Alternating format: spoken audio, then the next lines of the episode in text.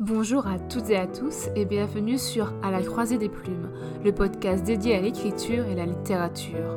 Je suis Nina Gorlier, autrice de l'imaginaire et blogueuse littéraire. Tous les mois, je partirai à la rencontre de créateurs d'histoires pour échanger avec eux sur des thématiques bien précises. Ces invités nous dévoileront leur point de vue d'auteur, mais également les œuvres qui les ont marqués en tant que lecteurs.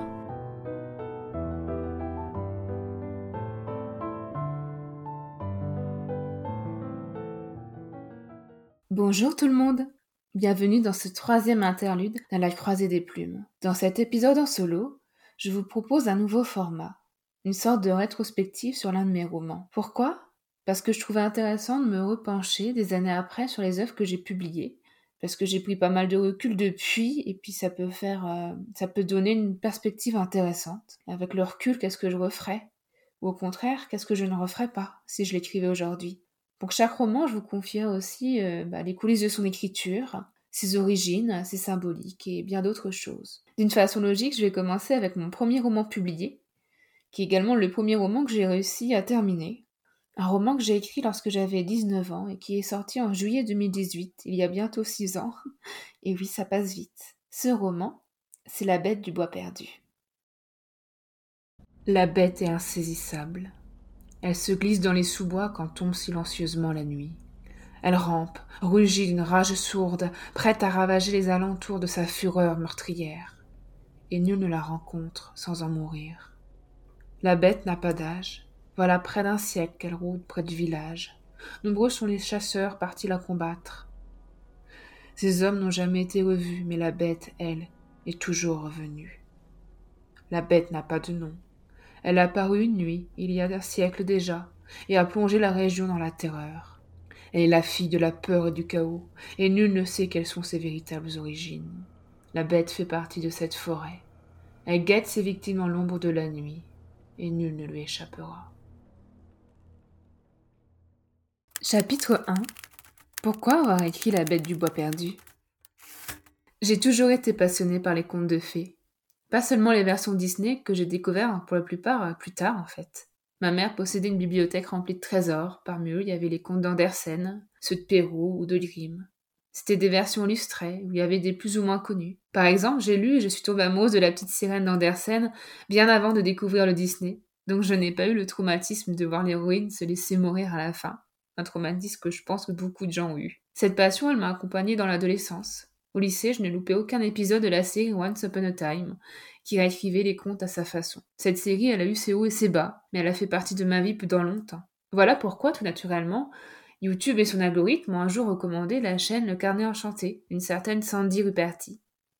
Sandy proposait le format du conte à l'écran, où elle analysait un conte de fées et ses adaptations. Évidemment, j'ai tout de suite adoré le concept et je me suis abonnée. Un jour, Sandy a sorti une vidéo annonçant qu'elle lançait sa propre maison d'édition, spécialisée dans les réécritures de contes. Magic Mirror. Ça m'a beaucoup impressionné à l'époque, parce que je ne savais pas qu'on pouvait lancer sa maison d'édition comme ça, toute seule.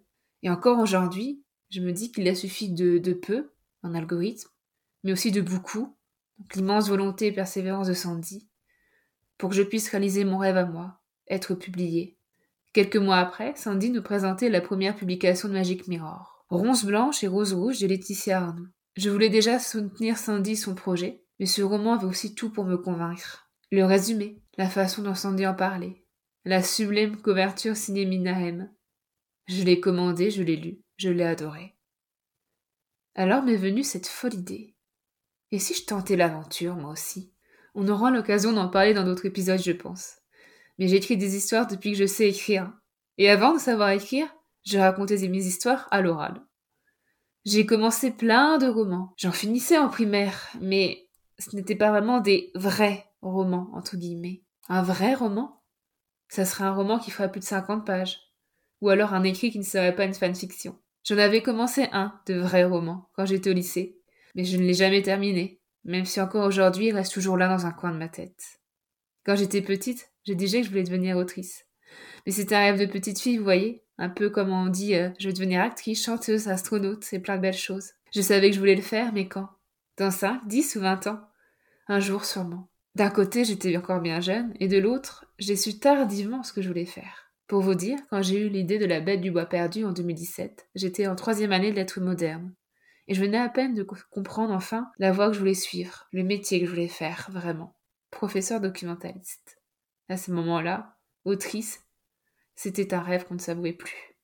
Avec le recul, quand je revois la Nina de l'époque, je m'étonne moi-même de m'être lancée dans cette aventure sans coup de tête. J'étais plus timide, moins débrouillarde, je n'osais pas me jeter dans de nouveaux projets parce que j'avais peur d'échouer. Pourtant, j'ai écrit mon roman toute seule, sans en parler à personne, à part à ma mère dans un second temps, pour qu'elle corrige mon texte avant que je l'envoie à l'éditeur. Écrire un roman, donc, en entier. Accepter qu'il soit lu, puisque je vais l'envoyer à un éditeur. Ça aussi, c'est un paradoxe. Je voulais écrire, mais j'avais peur d'être lu. Heureusement, ça s'estompe avec l'expérience.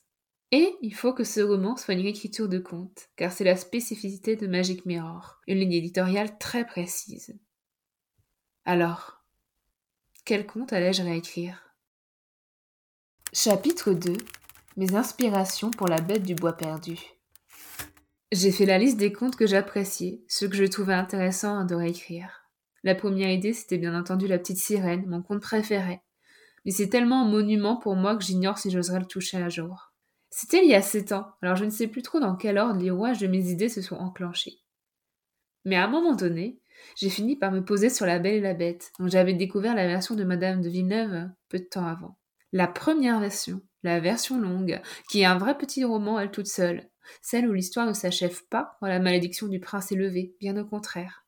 Ce conte a été réécrit plus tard par Madame le Prince de Beaumont qui l'a simplifié, pour en faire la version que l'on connaît, la plus connue. Réécrire La Belle et la Bête, donc. C'est une expérience qui a été faite depuis ses débuts, et qui a été faite maintes et maintes fois depuis. En réalité, je pense que c'est le conte avec le plus de variantes, d'adaptations et de revisites. J'avais la pression. Comment proposer quelque chose d'original, quelque chose qui n'a pas déjà été fait? En plus, je savais que c'était le conte préféré de Sandy, la fondatrice de Magic Mirror, serait donc exigeante. Double pression. C'est là que m'est venue l'idée qui fait l'identité de mon roman. Associer deux versions de la bête. Il y a d'un côté la bête ensorcelée, qui est souvent un prince transformé en monstre. Mais il y a aussi la bête tapie au fond des bois, qui n'attend qu'une chose vous dévorer. Elle peut prendre la forme d'un grand méchant loup ou d'un ogre. Je lui associe aussi une légende, un mystère bien français jamais résolu, la bête du Gévaudan.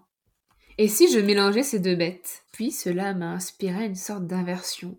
À la place d'une bête cachant un prince, nous aurions un prince cachant une bête. Allons même plus loin. À la place d'une histoire d'amour, nous aurions une histoire de haine et de vengeance. Je savais que c'était un choix risqué, L'histoire d'amour, c'est ce qui rend le conte si populaire. C'est pour ça qu'il a été autant de fois écrit. Mais c'était mon choix et je l'ai assumé.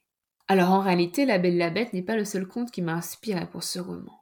Il y a aussi des références à La Belle au bois dormant, un autre conte cher à mon cœur.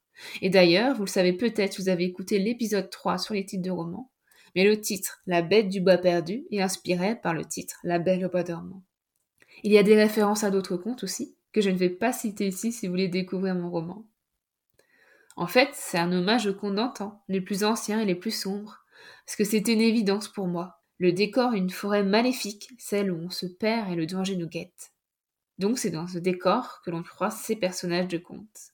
Cette forêt, elle m'a été inspirée en partie par l'œuvre de Gustave Ray et ses gravures magnifiques. Dans celle qu'il a fait pour le petit poussé, les arbres sont gigantesques et sombres. Je trouve qu'ils instaurent un malaise. Dans mon roman, cette forêt serait de la sorte et deviendrait un personnage à part entière, un labyrinthe mouvant à la fois physique et psychologique où resteront prisonniers les personnages. Une autre de mes inspirations, dont je n'ai jamais vraiment parlé, mais qui apparaît dès mon premier roman, c'est The Legend of Zelda.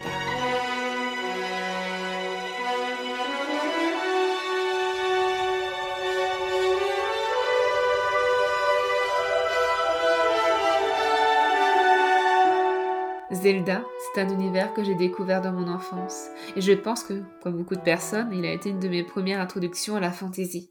Il a infusé certaines de mes œuvres. Et en 2017 sortait Breath of the Wild. J'étais à fond dans cet univers pendant l'écriture de la bête.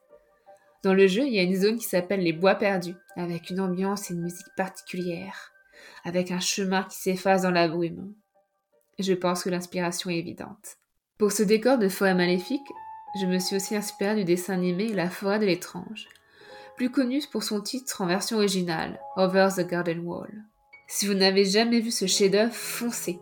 Il est parfait pour l'automne par exemple, et je crois qu'on peut le trouver légalement sur Apple TV. On suit l'histoire de deux frères qui se perdent dans une forêt étrange, comme son nom l'indique. Ils vont y croiser des personnages tout aussi étranges, et ils vont être poursuivis par la bête, un antagoniste fascinant. Ma bête à moi, elle doit beaucoup à la bête d'Over the Garden Wall. Il n'y a pas que ça dans mes inspirations, mais je n'aurai pas le temps de vous les présenter toutes. Je voulais terminer avec les musiques qui m'ont accompagné pendant l'écriture, pour me plonger dans l'ambiance du roman. Faut savoir que chacun de mes projets a un peu sa bande-son et un morceau phare qui l'identifie. Pour La Bête du Bois Perdu, j'ai surtout écouté la bande originale du Petit Poussé, un film d'Olivier Dahan datant de 2001. Fun fact, je me souviens pas avoir vu ce film. Par contre, je connais ses musiques par cœur, puisqu'elles ont été faites par Joe Isachi, mon compositeur de musique de film préféré. Vous le connaissez sûrement, c'est lui qui fait la musique des films de Miyazaki. Malheureusement, depuis l'écriture de mon roman, la bande-son n'est aujourd'hui plus disponible sur les plateformes d'écoute. Du moins, je la trouve plus nulle part. Seul le thème principal est facilement trouvable, et je vais vous mettre un extrait pour que vous puissiez entendre ce morceau que j'associe à la bête du bois perdu.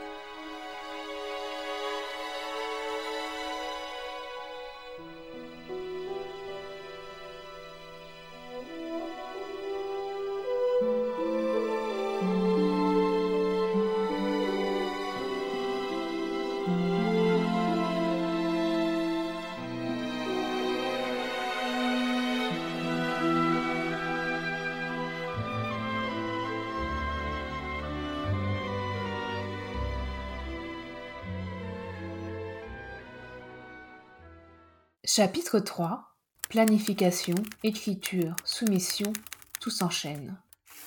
Revenons un peu en arrière pour faire un petit récap. Début 2017, j'ai l'idée d'écrire pour Magic Mirror Edition.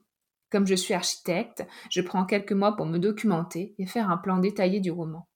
Pour rappel, à l'époque, je suivais mes études en même temps, et comme je n'avais aucune deadline concernant ce roman, j'ai pu prendre mon temps. Je ne me souviens plus trop à quel point j'ai changé des choses dans ma planification, mais je sais que certains passages ont sauté, notamment des références à certains contes de fées. Dans l'une des toutes premières versions de La Bête du Bois perdu, il y avait toute une partie qui faisait référence à La Biche au Bois, un conte de Madame D'aulnoy méconnu du grand public, mais que j'aime beaucoup. Finalement, ça n'allait pas, donc je l'ai retiré. Mais j'ai gardé ce conte dans un coin de ma tête et il se peut que je l'ai un peu réutilisé plus tard en lien avec la bête, mais c'est un, projet qui n'est pas sorti du tout à l'heure qu'il est, donc je vais vous faire un peu un, teasing pour rien là. Été 2017, je suis en vacances, je viens de finir ma L2 et j'entame à la rentrée ma dernière année de licence. Je veux profiter de cette période pour rédiger mon roman. Comme je travaille à l'usine en juillet, le plus souvent euh, la nuit, bah j'avance peu. Mais au mois d'août, je suis vraiment libre, donc j'avance au maximum. À ce moment-là, je suis partie voir des amis en Alsace et on faisait plein de randonnées dans la forêt. C'est une région avec des châteaux en ruine perdus au milieu des bois donc l'atmosphère parfaite pour accompagner mon écriture. Finalement, j'ai bien carduré car j'ai écrit mon premier jet sur une courte période de temps. Mais c'est tout le travail en amont sur le plan détaillé qui m'a permis d'avoir une phase de rédaction assez rapide.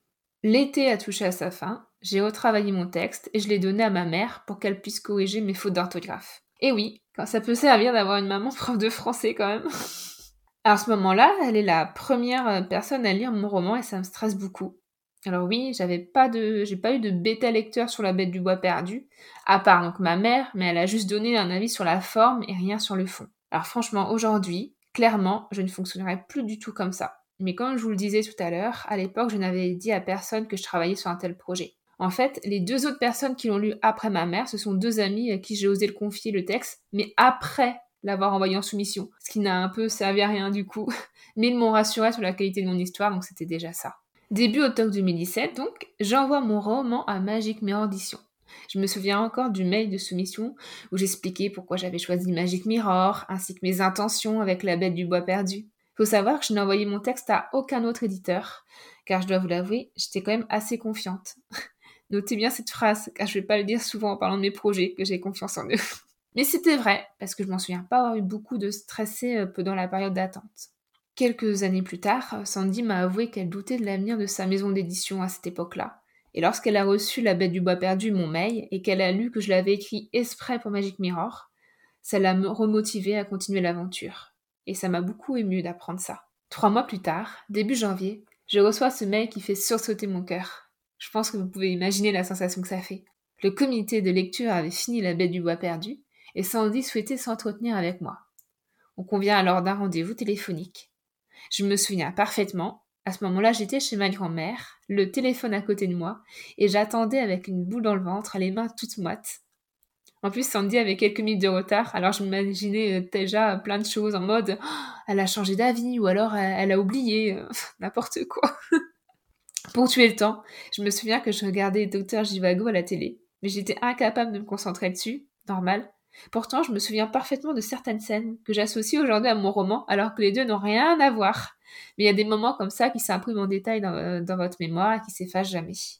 Alors bien entendu, euh, Sandy a fini par m'appeler. Ça faisait drôle d'entendre sa voix en, vrai, entre guillemets, après l'avoir autant entendue euh, sur ses vidéos YouTube. Donc là, on discute de mon roman pendant longtemps. Et elle me pose des questions pour en savoir plus. Je m'en souviens par exemple qu'elle voulait savoir pourquoi j'avais choisi tel nom pour tel personnage. Et quand je raccroche, j'ai le cœur battant et je suis pleine d'espoir. Vous savez quoi? Le lendemain, c'était mon anniversaire, le jour de mes 20 ans. Et c'est ce jour-là que j'ai eu le mail tant attendu, le oui de Magic More Edition, le plus beau cadeau que je pouvais rêver. Du coup, j'ai pu l'annoncer à toute ma famille lorsque j'étais au restaurant avec eux, et je crois que c'était ma mère qui était là, encore plus contente que moi. Donc ça, c'était le 13 janvier 2018 on a rapidement convenu une sortie pour l'été. Euh, donc c'était pour le 16 juillet. En vrai, quand j'y pense, le reste s'est déroulé très vite. Seulement six mois pour la publication. Mais moi, à ce moment-là, ça m'a semblé tellement long. Je me souviens, je guettais tous les jours ma boîte aux lettres pour l'arrivée du contrat. Donc c'était mon premier contrat signé. Puis après, il a fallu envoyer à Magic Mirror mes photos et ma biographie pour le site et les réseaux sociaux. Donc dans la foulée, allez, je me suis lancée sur Instagram parce qu'il paraît qu'il y avait plein de choses qui se passaient là-bas. J'étais pas du tout connectée à l'époque. J'ai aussi reçu les fiches lecture des membres du comité de lecture avec les détails de ce qu'ils ont pensé, les points positifs comme les points négatifs, et ça faisait étrange de voir son texte décortiqué de la sorte. Mais l'équipe de Magic More a toujours été ultra bienveillante et adorable, donc ça s'est très bien passé. Un peu plus tard, j'ai reçu le texte annoté pour les corrections éditoriales, sur lequel j'ai bossé dans les vacances d'avril 2018. De mémoire, on a surtout coupé quelques passages du texte, mais on n'a pas eu besoin de faire beaucoup d'allers-retours euh, jusqu'à obtenir la version finale. Pendant ces mêmes vacances, j'ai reçu la première ébauche de la couverture, euh, signée Mina M. Et même si on n'était que sur une ébauche, donc pas de détails quoi, j'ai bondi de joie et je crois que j'avais même pleuré. Parce qu'en plus d'être ultra talentueuse, Mina, elle prend le temps de lire le roman qu'elle illustre, donc je trouve ça très touchant de voir mes personnages prendre vie à travers son interprétation à elle. Aujourd'hui encore, l'élaboration de la couverture, c'est ma partie préférée du travail éditorial. Parce qu'à chaque fois, elle s'est faite main dans la main avec l'illustratrice d'un côté et l'éditrice de l'autre. Et j'ai beaucoup aimé avoir une place dans ce dialogue. Alors peu dans tout ce temps, vous imaginez bien que j'étais sur mon petit nuage. Alors à la fois, je réalisais ce qui était en train de m'arriver et en même temps, je ne le réalisais pas. C'est drôle, hein? Quand j'en parlais autour de moi, voilà, je vais être publiée, bah, les gens étaient presque choqués, impressionnés. Et moi, ça me faisait bizarre, car parce que même si j'étais heureuse et fière de ça, bah, je me disais, ben, ce n'est que moi, quoi. Le 16 juillet finit par arriver, ainsi que les exemplaires de La Belle du Bois perdu dans les boîtes aux lettres des premiers lecteurs. Alors moi, j'étais un peu frustrée, car le colis qui contenait mes exemplaires d'autrice s'était perdu en cours de route. je l'ai reçu bien après la date voulue, plus d'une semaine après la sortie. Donc je voyais mon livre passer dans vos stories sans pouvoir le tenir dans mes mains. Ma famille m'a beaucoup soutenue. Euh, à la rentrée de septembre, ma mère a collé une affiche dans la salle des profs de son collège pour inciter ses collègues à acheter mon roman. Ça faisait trop rire. Et quant à mes grands-parents, qui n'ont ni portable ni internet, ils ont écrit les références de mon roman sur des dizaines de petits papiers qu'ils ont distribués le dimanche matin à la messe. Et ça encore aujourd'hui, ça me fait beaucoup rire. Chapitre 4 Les thématiques de la bête du bois perdu. La bête du bois perdu, c'est l'histoire de Sibylle qui vit avec sa famille dans une petite ville à l'orée du bois. Son père est très malade tandis que sa mère a été tuée lorsque Sibylle était enfant, assassinée par la bête qui hante la forêt depuis cent ans. Depuis ce terrible jour, Sibylle est obsédée par la bête, tiraillée entre la peur et le besoin de se venger. Alors, le jour où le monstre frappe de nouveau, elle décide de prendre les choses en main. Armée de son arbalète, elle s'enfonce dans les bois pour traquer la bête. Mais les choses ne sont pas aussi simples. Bien vite, elle comprend que c'est la bête qui la traque, jouant avec elle comme un chat joue avec sa proie. Et cette forêt est aussi maléfique que son occupante. Plus Sibylle y passera du temps, moins elle aura de chances de trouver le chemin du retour, jusqu'à devenir folle. Une course contre le temps commence alors. La bête du bois perdu, c'est un récit initiatique, comme le sont la plupart des contes. Si le personnage triomphe des épreuves et parvient à s'échapper de cette forêt, alors il s'en sortira grandi. Les épreuves en question s'incarnent principalement dans la bête, une manifestation physique des tourments psychologiques du personnage. Elle représente la peur, capable de changer de forme pour représenter les pires terreurs de la personne qui lui fait face. Mais elle incarne aussi le deuil, l'une des thématiques qui traversent la plupart de mes œuvres. Le deuil de Sibylle est violent car il est taché d'une part de culpabilité. En voulant tuer la bête, elle souhaite exorciser cette douleur, même si le processus est lui aussi tout aussi douloureux. Cette volonté devient une obsession maladive, ce qui explique pourquoi les bois perdus ont une telle emprise sur elle. Le récit aborde d'autres thématiques dont certaines viennent du conte d'origine. Méfiez-vous des apparences, par exemple. À travers le personnage du prince Espérance, j'aborde aussi la création artistique, comme une mise en abîme d'un conte dans un conte. Enfin, avec le personnage de Rose, cette jeune fille amnésique que Sibylle rencontre dans les bois, je voulais parler de sororité, de la forte amitié qui va lier deux personnages féminins unis dans l'adversité. Sibylle ouvrit sa fenêtre qui donnait sur la nuit et sourit en sentant la fraîcheur du soir s'abattre sur ses joues. Là-bas, le vent chantait et lui apportait par bribes des voix d'enfants. Avez-vous vu notre petit frère? lui demandait-elle. Sibylle n'entendait que leur ton innocent, car son esprit ne comprenait plus la tristesse de leurs paroles. La bête aime jouer dit une des voix. Elle disait vouloir nous aider. Elle a voulu nous engraisser enchérit une autre. Elle a voulu nous tendre un piège. La brise teintée de noir faisait naître des sanglots inavoués dans les yeux de la jeune fille. Elle ne sentait plus les larmes acides qui ravageaient ses joues. Nous nous sommes enfuis avant qu'elle nous dévore, mais nous nous sommes perdus. Et maintenant, il ne reste plus rien de nous, conclurent toutes les voix. Bercée par leur triste comptine, Sibylle sourit, ne sentant pas la douleur qui lui brûlait les lèvres. Le son des clochettes semblait tomber des étoiles mortes qui suffoquaient dans les ténèbres de la forêt. Avez-vous vu notre petit frère? demandèrent une nouvelle fois les enfants perdus. Devenue sourde, la jeune fille ignora la morsure du vent sur son visage. Prête à se coucher, elle referma la fenêtre, ignorant les cris désespérés au plus profond de la forêt.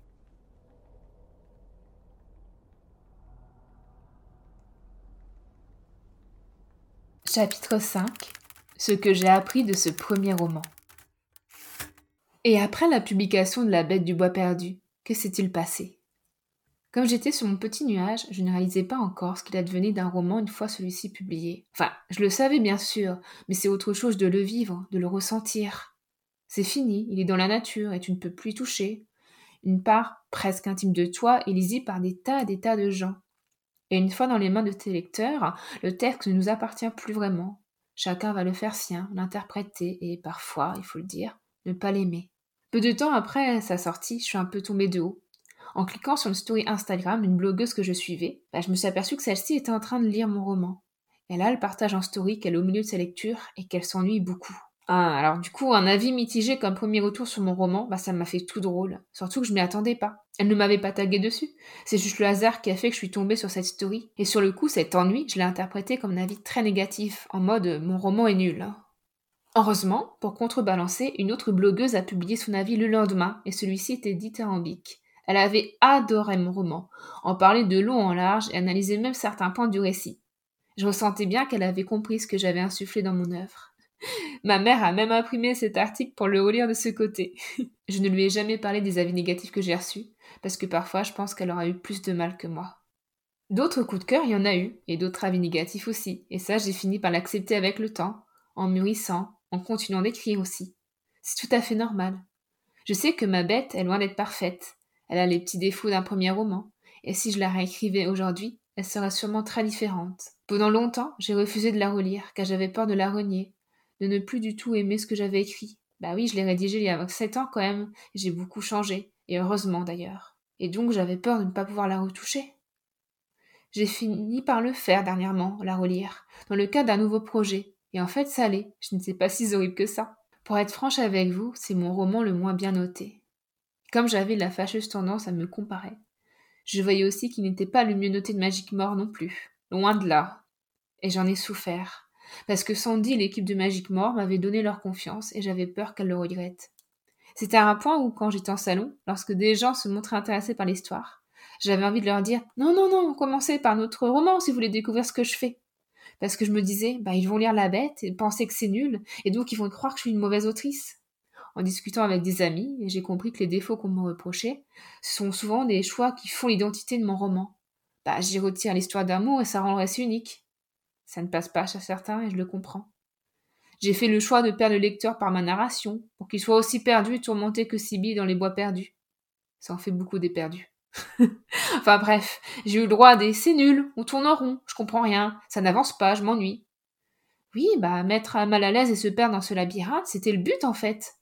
Je n'ai jamais voulu que La Bête du Bois perdu soit une lecture facile, tant pis si ça prend pas pour tout le monde. Et récemment, des coups de cœur m'ont permis de reprendre confiance en moi. Je pense notamment à Nam la conteuse sur Instagram qui a adoré La Bête du Bois perdu, qui, elle, justement, a commencé celui-ci pour découvrir mes écrits. Je pense aussi à Personne sur YouTube qui en a si bien parlé. Donc je voulais remercier tous les lecteurs pour leur retour, qu'ils soient positifs ou non, mais toujours constructifs. Ça, c'était pour le texte en lui-même, mais je voulais aussi vous parler de mes débuts en tant qu'autrice publiée, de ma naïveté, de ma timidité, quand j'avançais dans un monde que je connaissais peu. Il y avait la rencontre avec les lecteurs, ceux que je nomme extérieurs, parce que ce sont ceux qui ne sont pas sur les réseaux sociaux, ou ne lisent pas d'imaginaire, et donc ce sont ceux-là qu'il faut convaincre. Mes premières dédicaces, c'est un marché de Noël dans le froid, entre le stand de fromage et le stand de saucisson. ce jour-là, je devais être la seule à vendre des. Les gens s'arrêtaient, hein, plus par curiosité que par intérêt. Certains me reconnaissaient. Oh, mais tu es la fille de Gilles et puis me prenait un exemplaire par sympathie. D'autres voyaient là une idée de cadeau pour un proche.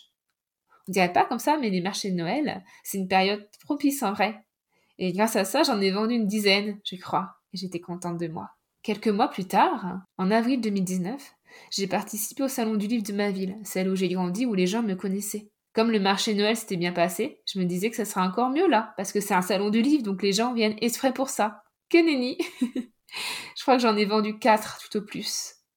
En vrai, c'est déjà bien, mais sur le moment, je me suis sentie bête. J'étais à côté d'une autrice qui faisait de la romance et de la polar, donc autant vous dire qu'il y avait une sacrée queue pour elle. Devant moi, il n'y avait personne. Une journée toute seule à regarder les gens passer, bah le ton est long, je peux vous le dire. En même temps, c'était normal. J'étais toute jeune, pas très audacieuse. J'ai écrit de l'imaginaire, j'étais la seule sur le salon à le faire. Et je n'avais qu'un seul livre de sortie, donc pas beaucoup de choix pour les visiteurs. Faut savoir que j'ai refait ce salon quatre ans plus tard, en 2023. Là, j'avais à présent quatre romans publiés. Plusieurs articles étaient sortis dans la presse. Certaines personnes avaient lu La Baie du Bois perdu et l'avaient aimé, donc elles ont voulu découvrir mes autres textes. Résultat, j'ai vendu presque 40 romans en une journée sur un petit salon, presque dix fois plus qu'en 2019. D'autres moments de solitude, j'en ai eu, comme cette rencontre littéraire où je présente mon roman la première fois devant un public. Ma mère m'a dit après Tu l'as pas très bien présenté, Nina. Je sais, maman, j'en avais même conscience sur le coup, mais c'est toujours difficile de parler de son œuvre, surtout quand les personnes devant toi en ont clairement rien à faire. Dès qu'elles ont compris que c'était de l'imaginaire, une retire de compte en plus, elles m'ont snobé, du moins c'est ce que j'ai ressenti, car elles ont bombardé les autres auteurs de questions, mais il n'y en avait pas une pour moi. Aujourd'hui encore, ce désintérêt pour le genre que j'écris, parfois même ce mépris, je le ressens encore, même s'il est parfois innocent, maladroit. Cette année, par exemple, une dame m'a dit vous avez une plume magnifique. Vous n'avez jamais pensé à écrire du polar à la place de ça Ce que je veux vous dire en racontant tout ça, c'est que des hauts et des bas, il y en aura toujours pour un premier roman. Et c'est normal. Petit à petit, on parvient à construire une confiance en soi. Et puis, La Bête du Bois perdu a été le début d'une magnifique aventure. Grâce à ce roman, j'ai pu rencontrer des personnes qui sont aujourd'hui devenues des amis chers à mon cœur. Et ces moments de solitude, j'y repense aujourd'hui avec amusement. Voilà, on arrive à la fin de l'épisode. Je trouvais ça intéressant de me repencher sur mes débuts et j'espère que ça vous a plu. Je pense faire un épisode rétrospectif sur mes autres romans, car chacun était une leçon d'écriture autant qu'une leçon de vie, et je voudrais vous les partager. Bien sûr, chaque texte a ses spécificités, et chaque auteur a son propre parcours, mais si ça peut se permettre à certaines personnes de se reconnaître, ou à des aspirants auteurs et autrices de comprendre qu'on peut toujours douter autant que l'on rêve, alors tant mieux. C'était le but. Je vous remercie donc de m'avoir écouté jusqu'au bout et je vous donne rendez-vous le 15 mars prochain pour un nouvel épisode en compagnie d'une invitée de talent. En attendant, je vous souhaite de bonnes lectures. Merci d'avoir écouté cet épisode de la croisée des plumes. J'espère qu'il vous a plu et si c'est le cas, n'hésitez pas à laisser un petit commentaire ou une note sur votre plateforme d'écoute. Pour ne pas rater les futurs épisodes, vous pouvez suivre le podcast sur Instagram à hâte à la croisée des plumes du bas podcast. Et si vous voulez suivre mes actualités en tant qu'autrice, rendez-vous sur hâte nina.gorlier. En attendant le prochain chapitre, je vous souhaite de bonnes lectures et plein d'inspiration pour vos projets d'écriture. À la prochaine!